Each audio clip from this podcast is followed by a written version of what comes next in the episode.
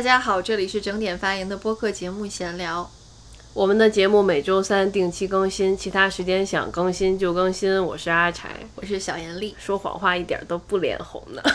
哎呀，我们又更新了。对，我也想说这个，好开心啊，又要更新了。今天来和大家聊一聊一部电影，叫做《花束般的恋爱》。嗯，相信很多人都看了。对，我觉得听我们节目的人基本上都看了，没看的现在就去看，因为我们两个人也是板垣瑞二的粉丝嘛。嗯，这部电影就是由板垣瑞二编剧，土井裕太导演，嗯，菅田将晖和有村架纯主演的。而且大家冲着就是这个阵容嘛，一个就是板垣瑞二和土井裕太之前也是四重奏两个人在合作，而且就是春季档结束了之后，呃，苏打和那个村花的这个 CP，然后又能在电影里看到，大家还都挺开心的。对，感觉这半年一直就看这几个。对 对对对对，因为这里面还有那个古川琴音嘛，几个剧都看串了，演员都有穿插。其实这部电影从今年年初的时候就已经在日本上映了，当时豆瓣的评分就已经是八点。几分了，而且年初我们又在一直回顾板垣瑞二的那些剧，就还挺期待这个电影的。然后最近有了资源，马上第一时间就看了。嗯，评分呢，我一开始给的是四星，然后看完之后呢，我就觉得吧，又给减到了三星。嗯，然后又回去给剧场多打了一星。所以现在剧场在我心中是五星，然后，呃，花束般的恋爱是三星。嗯嗯，来，我们来说一说这个剧的优点吧。这个转这个转折太硬了，就像这个电影一样硬。嗯，好硬。先说优点吧。嗯，说说你喜欢的部分。开头我还挺喜欢的，嗯，开头的话，他那个剪辑的手法，我一开始以为是两个人在对话嘛，嗯但其实是两个人分别在和自己当下的恋人对话，那其实是一个倒叙嘛，嗯，然后镜头一切，两人站起来才发现，哦，原来不是在一起说话的，是在和别人说话，然后就知道两个人，哦，之前是一看就是有过一段恋爱关系的。然后开始再转到二零一五年，表现的手法又有点像《春娇与志明》嘛对，写一个粉笔字那样一转。就是一开始他关于耳机的这个梗这个点就很本源约，还挺抓人，挺有意思的，挺特别的。就是一对情侣很容易其实是分耳机的，但是那种龟毛的点你不太会捕捉到。是说录制音乐的时候，其实左声道和右声道声音是不一样的。如果你们两个人分耳机去听的话，其实两个人听的不是同一首歌。嗯，就是恋爱是不可以分享的。嗯，对，我觉得这个他其实从这个。前面的这个小序幕就奠定了他们两个人会分开的这个基调，就是他们其实这样，我越说我越觉得觉得百月二其实有点在讽刺，他们俩根本不是同好，就从一开始你会发现，其实根本不是同好，或者说是根本不是同好结合的这种人，你不觉得吗？他就是在暗喻，就是两个人其实并没有很很 match 那种感觉。我不知道，也许吧。我现在不太懂他，就是虽然是一副耳机，然后看起来一模一样的左和右，男和女，但其实还是有细微的差别的，而这个差别会让你们觉得他们两个其实根本不是一体，就那种感觉。嗯，可能没有想到后来苹果出 AirPods 的时候，它的设计理念吧，嗯，就是可以分着耳机听。嗯，优点说完了吗？服化道都很不错。嗯除了呃苏打的那个发型，我一直不知道哪一块是假发，哪一块又是真的头发，我就一直在看，因为我觉得他在这里面看起来并没有在短剧里那么帅呢。嗯，普通青年，而且看起来皮是皮肤啊，还是哪一块就看着。不是特别好，不太健康。别看在短剧里面演的挺穷的，也没没没有正经工作，头发还挺长的，穿的也挺肥肥大大，但看起来还挺滋润的，挺好一小伙子。嗯嗯啊，在这里看起来有点老，有点憔悴。那我觉得是发型的原因给他弄的。哎，这就是成缺点了，是吧？但是他从之前是一个长发嘛，就在家里画画。然后穿的是那种宅男 T 恤，看漫画，然后又打游戏，嗯，然后进入社会之后是剪了头发，然后穿西装。但是从他一开始的那个小的那个序幕，他那一身精致的打扮看起来又有点儿，又走回文艺了的感觉。呃，头发弄的打理的还是比他后面演的他在职场的那个那一身打扮要。精致很多，好像心路历程又有了一个新的成长的感觉。嗯，他室内的家装都好不错呀。对，呃，苏打最开始租的那个小房子，还有他们两个共同生活的那个大房子，我看那个网上写叫大景房，对，确实很好。然后还有那样的一个大阳台，嗯，而且它总是能有光从阳台照进来，或者是有那个风吹着那个窗帘，白色窗帘从外面吹动起来的那个夏天的样子。就特别日本，就你感觉其实是不是很富裕，在蜗居，其实生活的还是蛮不错的。还有很多细节，比如说他们一开始，我记不住，你说，比如说他们同居之后吧，因为他们住的地方距离那个最近的是 JR 站还是地铁站吧，大概是三十分钟的步行距离。然后两个人呢就会买一杯应该是精品咖啡，对对哎对两个人走路回家一起一路呢就开始聊天嘛。但是到后来呢，就毕业了又不工作，不去大厂工作，然后父母就不给钱了，不给生活费。然后两个人就只能在便利店买便宜咖啡，然后两人走路回家。他的咖啡杯还是有一些变化变化都是这种小细节。对，包括嗯后来他又找了一份正经工作，哎，咖啡又变回来了、啊，还是有的。也是在那条路上就拿着花，是吧？对对对，两个人去买菜，嗯，对，然后跟我一说买菜就特别不文艺。有一种乡，就是接地气的气息。被 Google 拍下来的也是在那段路上吧？嗯，对对对，是的，这个 Google 拍下来，这也挺扯的，这个点，嗯，嗯，都是一些很小、很挺微妙的一些小点吧。趣味点。我觉得比较好的一个点就是它还是主题层面上的吧，一个是服化道也很吸引我，就是。它的那些场景的设计啊，打光啊，就是有村架纯在这个电影里面比在短剧开始里面显得年轻好多好多啊，嗯就是特别少女感。短剧开始了里面给弄的就是一个好落魄的职场女性的那种感觉，还上了点年纪的感觉。节奏其实非常快，就是他们两个人互相喜欢啊，然后到表白啊啊，包括一起共筑爱巢啊，爱好上的趣味点啊，还有生活上的一些小细节啊，凑在一起就很美好啊，就是啊、爱情的开始发生，然后让你觉得嗯特别怦然心动，像花束一样。但是哎。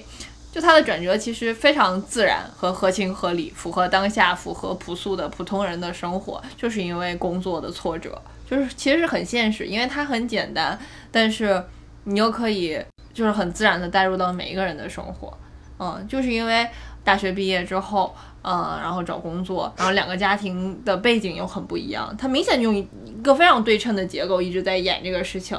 有村架纯住什么样的房子，然后家里生活条件是什么样的，然后那个菅田将晖啊、苏打他是什么样的生活，然后租着房子，然后到跟家长说的时候，呃，有村架纯的父母是什么样的，然后苏打的父母父亲啊，就苏打其实就是一个村里娃，有村架纯就是一个呃中产家庭的女孩儿，但是她都得掉地下才吃，不掉地下都不吃。对，就是点到为止，她把这个家庭背景就放在那儿了，又没有完全的讲这个冲突的根本。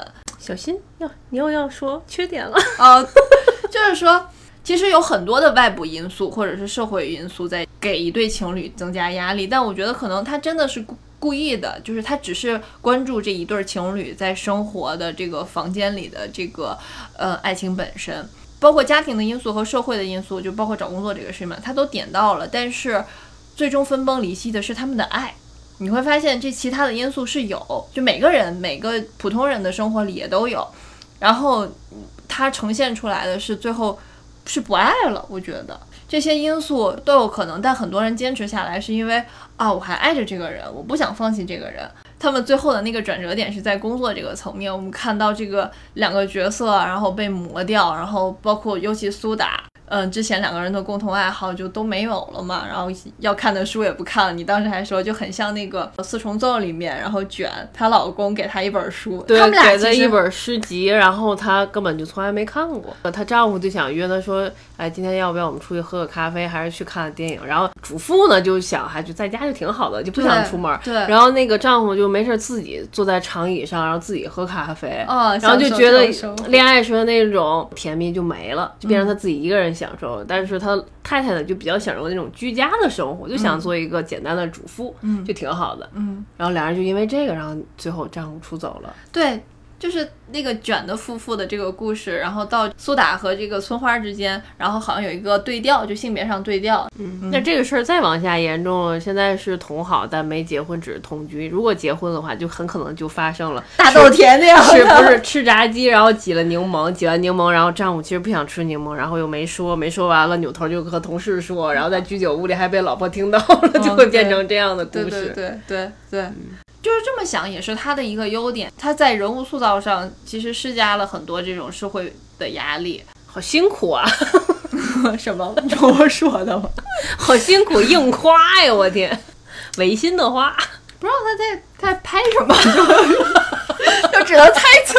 就我发现，就开始找优点，就都是一种猜测。他是不是要这样？就是，哎，就今年真的是看完了板垣院那个大豆田和三个前夫，还有。看完《花束般的恋爱》，我不知道他到底想干嘛，是想就挣点钱就退休了吗？他精神的内核没了。他之前在纪录片里就《情热大陆》里面说，他想。写那种从负三努力到负一，可能数具体不是这个，就是这样努力的一小撮人的故事，所以他总是聚焦那些，比如说在职场上受霸凌的呀，反正都是一些少数群体吧。啊，就在校园里，在职场上受霸凌的，然后离婚人士啊，然后没有能力在社会上生存的人士啊，包括他在大豆田里面安插的这个龙木的这个角色。就他是龙木，是他应该一直去着力去写的这样的人，他的人生的故事，他不能适应职场，他不能适应社会规则，甚至最后就是去世了等等这样的一个人。但是他现在就开始写大豆田啊，就那个社会上百分之一的那种富有的中产的人，嗯，然后。像现在这个花束般的恋爱也是两个年轻人，看起来并没有特别明显的痛苦，也并没有某一方面的残缺，对，就看起来很普通，就特别零或者特别一，就那种感觉吧。嗯，所以我不知道他为什么要这样做，或者他到底想想说一种什么样的精神思主题思想。尤其咱俩之前又在回顾 EVA，，怎么为什么要说到缺点了？过渡太快就直接说吧，我就想说，这个电影里面其实没有人物，换了谁都行，都行，甚至说你换了谁演，好像也都无所谓。嗯，他没有那种鲜活的人物，让你就像那个四重奏里，啊，高桥医生挥挥手，然后流着泪，然后就那种告别的感觉，就没有那种真正心灵很有缺失的人物，然后也没有那种卷对。小雀说：“能哭着吃饭的人，然后就能活下来，一定一定能活下来。”嗯，对，他是他父亲去世没有。这句话也是很简单。虽然说板垣院有很多金句，但是我敢肯定，就很多人能记住的金句没有几句。嗯，就这句。然后这个电影里面，我觉得《花束般的恋爱》就没有真正的实际意义上的金句，因为它并没有真正实际意义上的人物。有道理，嗯，有道理。所以你对，所以他没有一个。就是故事要讲 but 嘛，就是你没有一个真正的那种转折点，或者是人物的 but 也没有，然后情节上的这个 but 也没有，转折点就是三个月没有做爱了，就很正常，很庸常的收获。所以我就是一直也不是特别感动，就因为这种人物，嗯，很正常啊。你因为是普通人，普通人可以，中产阶级也可以，你要把你比较脆弱的部分拿出来吧。或者说是你真正的那些挣扎的点，你渴望的点，嗯，要么是拿出来你的痛苦，要么拿出来你的欲望，要么拿出来你的梦想，啊，就是你要拿出来一些有特点的东西，或者是呃很脆弱的东西吧。你像到大豆田的话，我们会觉得他很有钱，但他其实是心里有很大的一个缺失的。然后在爱情上，他也有很大的一个渴望，他希望他不想孤独的生活，其实。嗯，就也可以理解，虽然即使很有钱，但是还是很寂寞。而且表示他母亲是曾经是一个同性恋嘛。他一直在讲他当时嗯升上这个社长的职位的那一天，然后是母亲葬礼的那一天，就他其实也是会有一种心理的一个纠结、一个矛盾、一个巨大的那种漩涡在的。但这个戏里花束般的恋爱有啥？就特别工整，然后就特别清新和纯爱。但你要从纯爱的角度上说。嗯，纯没有爱，我觉得还不能没有挫折。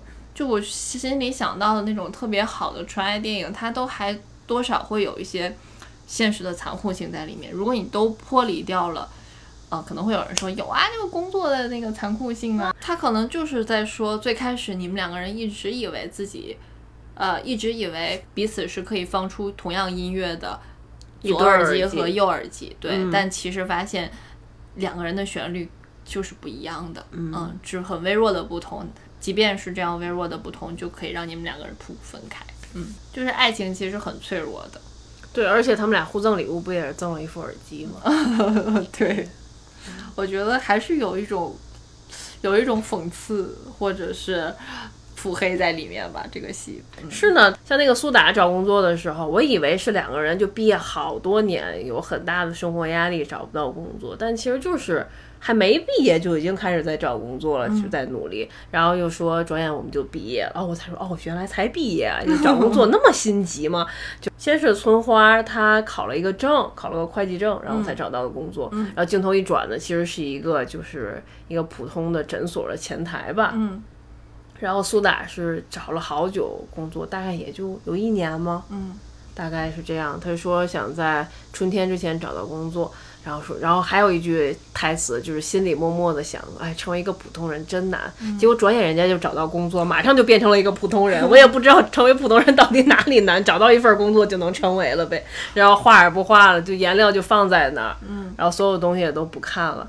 然后我就想的是，因为这个男孩他每天下班的时候，他在工作的时候，他都看到这个女生是又打游戏，又听音乐，又看电影，又看漫画，他心里不会很恨吗？就是很我要我，我可能就牙痒痒。我说我天天这么辛苦，你天天在家里那么享受。哦哦，当时还有点感动，就觉得哎，这个男孩真不错，就这么这么有责任心，就是为了和女生能够长久的相处，能获得他家里的同意，获得认可，想在社会上有一个稳定的工作，有一份稳定的收入。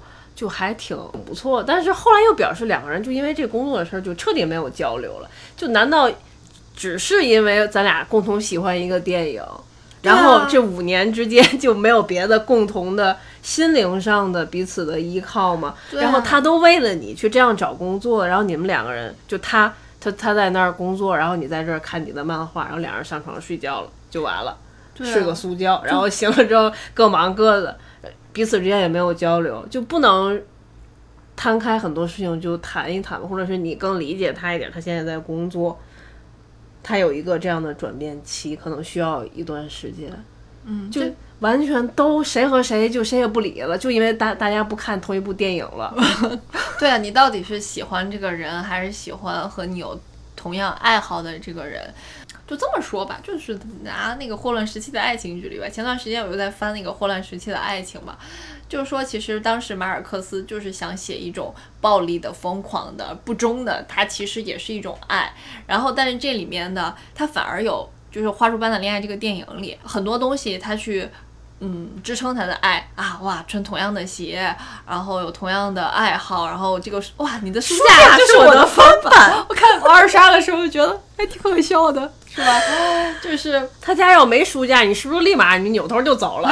也有可对，这是谁说的？然后不要和那个床头没书的人上床，对，结果呢，有书架三个月还不是不做爱吗？就越来越觉得他可能是在编一个腹黑的故事，就是你你凑起来了这么多支撑点，就爱的价值点和支撑点很多，然后在一起谈恋爱，但最后你并不爱这个人，你会发现，嗯你对这个人的接受度、爱的程度。当然，我们也不是说一定要鼓吹这种无私的爱啊，然后很极度的爱啊。现实生活就是这样，就是这样，那就是这样，他就拍这个。就你如果想结婚的话，这样的两个人就是结不了婚，然后也没有爱。也有可能就有这样的人就结婚了，啊对对吧？也有可能。就是他们俩其实高不成低不就吧，因为最后他向他求婚的时候，这也很就想想讽刺可能比较合适吧。嗯因为两个人开始想表白的时候，都是在心里有一个 deadline，就嗯，今天末班车之前我一定要哦，表白。对对对，要要然后分手的时候呢，又是嗯，参加完这个婚礼之后，我们今天一定要分手。嗯，但其实都不是女孩先说的吧？哎，分手好像是女孩先说的。嗯然后呢，这个男孩本来也想分手，结果女生一说分手，男的又哭了，哭了说：“我不想跟你分手，我们结婚吧。”哇，你刚才不是想分手来着吗？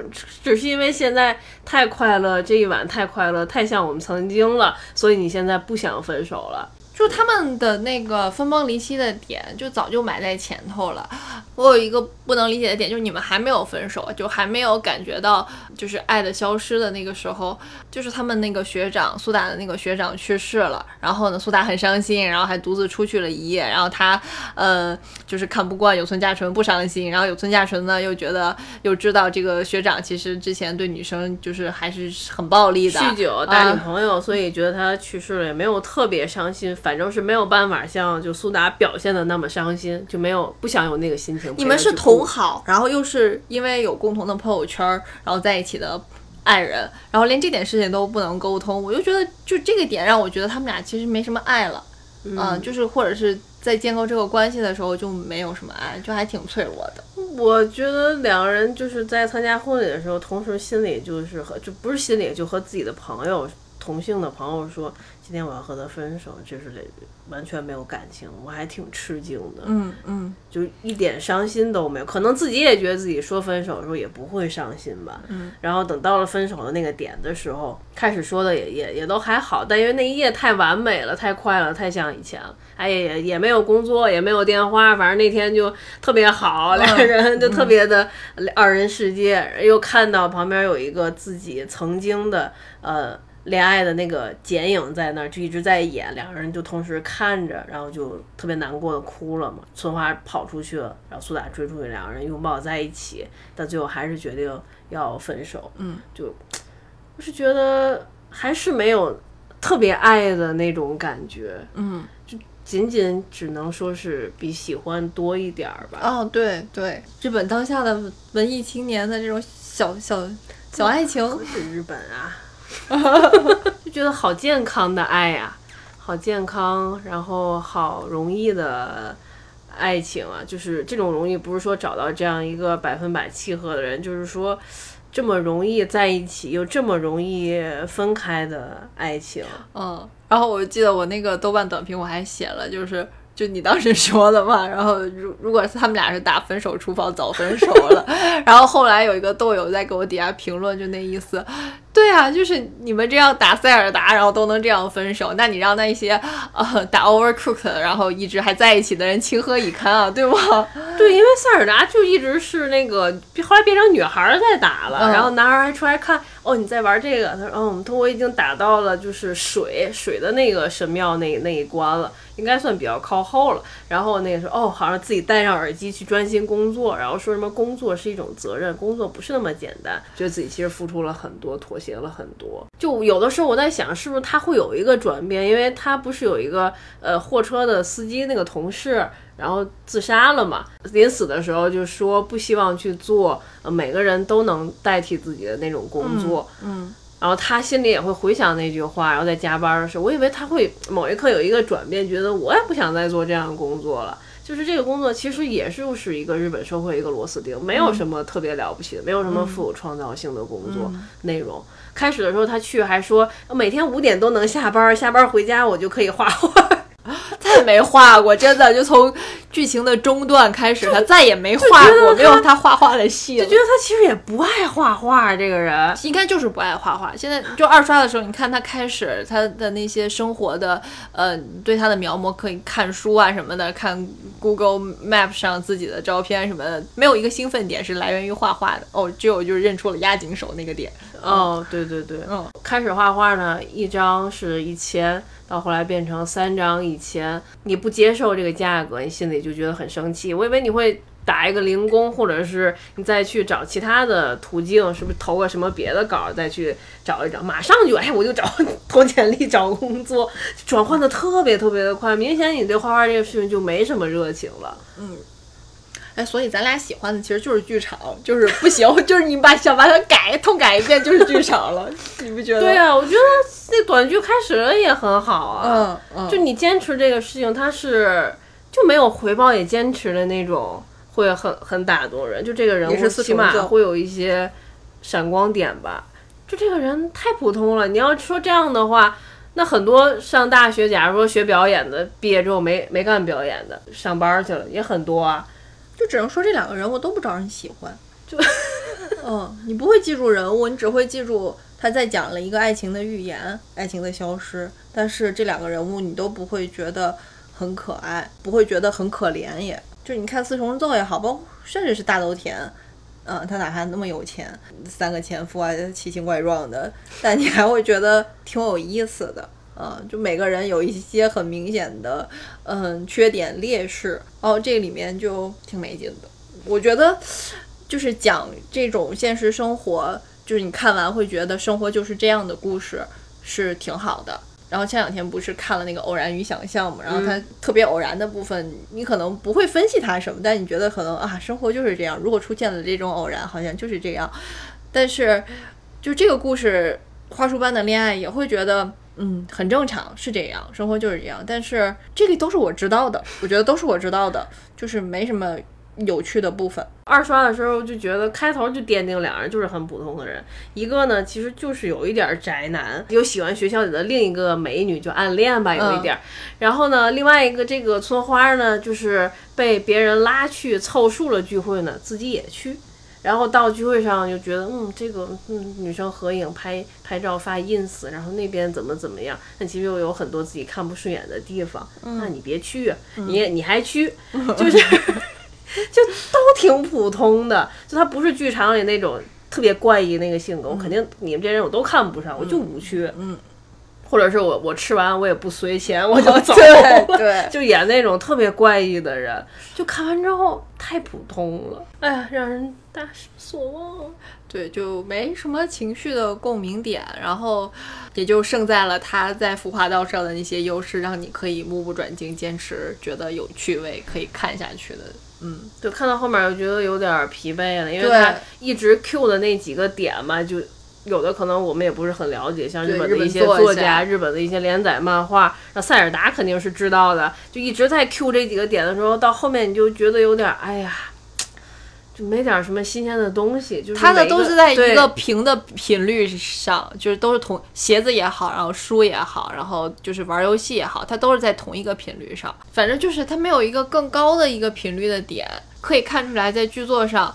然后题材上吧，这个就是电影和电视剧的差别。百元院可以不断的就是碎碎念，然后堆叠更多的细节和结构，然后在十一集的这么个长度里面去去发挥它的主题。但是在这个两个小时的电影里面，它不断的还 call back Q 之前的点，就感觉有些乏味了。电影最后是又回到了就开头现在的那个时间点，嗯，又都在餐厅里，就变成了两对情侣。然后最后分别的时候是背对背挥了个挥手，然后就离开了，没有很感动。我当时就觉得，哦，我当时觉得，我以为两个人会看到彼此之后会追出去，或者是谁在等另一个人。又看到那个苏打站在外面，我以为是在等有村架纯出来，但其实等的是当下的那个女友。嗯嗯啊，然后两对情侣就分分开走，肯定是等等当下的女友了。我以为想。哎呀，然后两人回家之后又想了想，嗯，当初的时候他现在过得怎么样？他现在过得还好吗？当初他还为我吹头发，也是这样的下雨天，是不是什么？就觉得真的好像没有什么爱吧？觉得这两个人的这个爱情故事好像放在高中，比如说。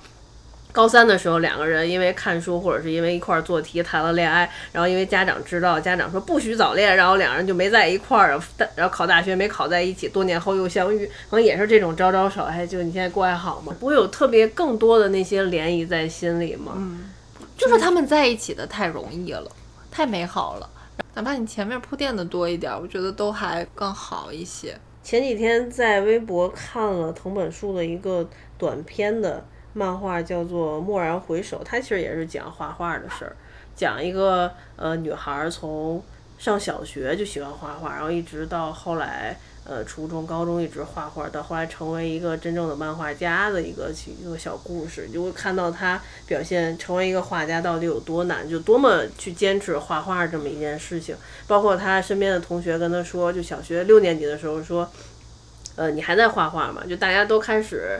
准备考试了，你还画画？说你很久没和我们一起玩了。你再画画的话，等你长大了就会被认为是一个宅女宅男，就在家里只会画画。嗯，但是你就看到，再看到他，你就明显就觉得他可以不画画，不画画也行，干啥都行。就心里没有那份热爱和执着的时候，就觉得这个人没没什么灵魂。就我忽然想到。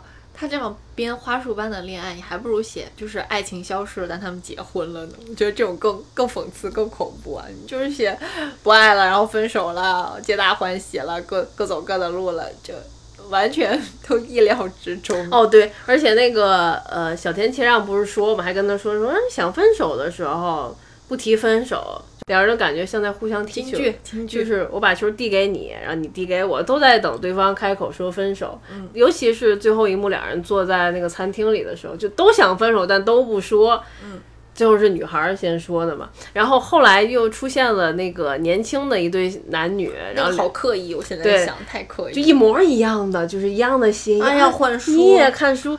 当时我想，这不能是一样的衣服吗？我的天，一样的帽子，一样的书包。都不可以吗？这个剧都是一样的，电影都是一样的，太对称了。然后我以为他们两个人会为这对小男女点上一杯巴菲，因为当初他们两个表白的时候，就是因为有一个人就是服务员误上了一一杯巴菲，我以为就有一个 call back 嘛。就你们两个人把这种爱情的传递给了下一个人，下下一对情侣，希望他们能更圆满。算了，他们俩都不圆满，就证明就是一杯巴菲解决不了任何问题。然后俩人就跑出去拥抱在一起，没给人点吃的，完了，借用了一下人家的背景，然后就感动一番，哭了一番。唉，然后你当时想的是，哦，对我当时想的是那种感觉，早有歌曲已经唱过了，这，就是谢雨欣的那个遥望吧。对，在。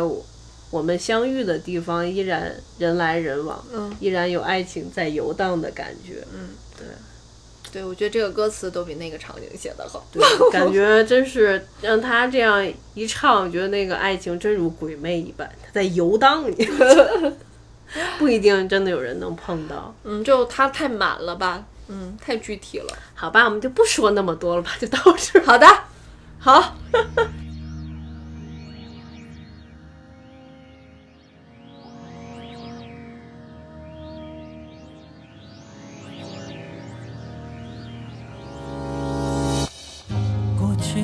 熟悉，现在不懂你。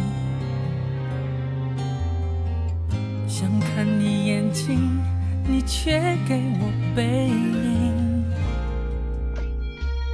就像满天星，都跌进大海里。我被放逐的心，又要往哪里去？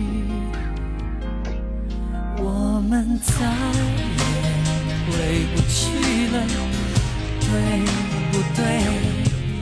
就算曾经几乎拥有幸福的完美，你的心回不去了，对不对？你要的再也不是我能给。我们在对不对？眼看就要让满心遗憾为爱受罪，你的心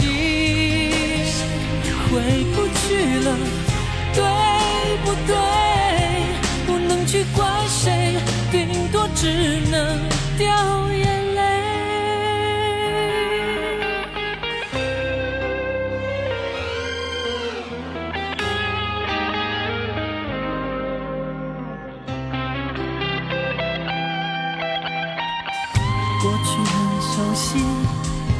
再不懂你，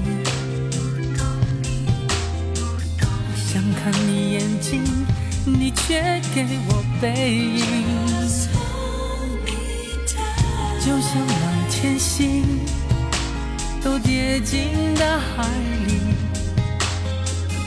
我被放逐的心又要往哪里去？我们再也回不去了。对不对？就算曾经几乎拥有幸福的完美，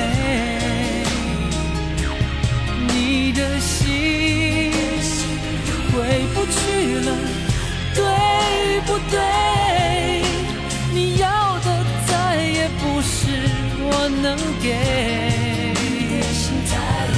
我们再也回不去了，对不对？眼看就要让满心遗憾为爱受罪，你的心回不去了，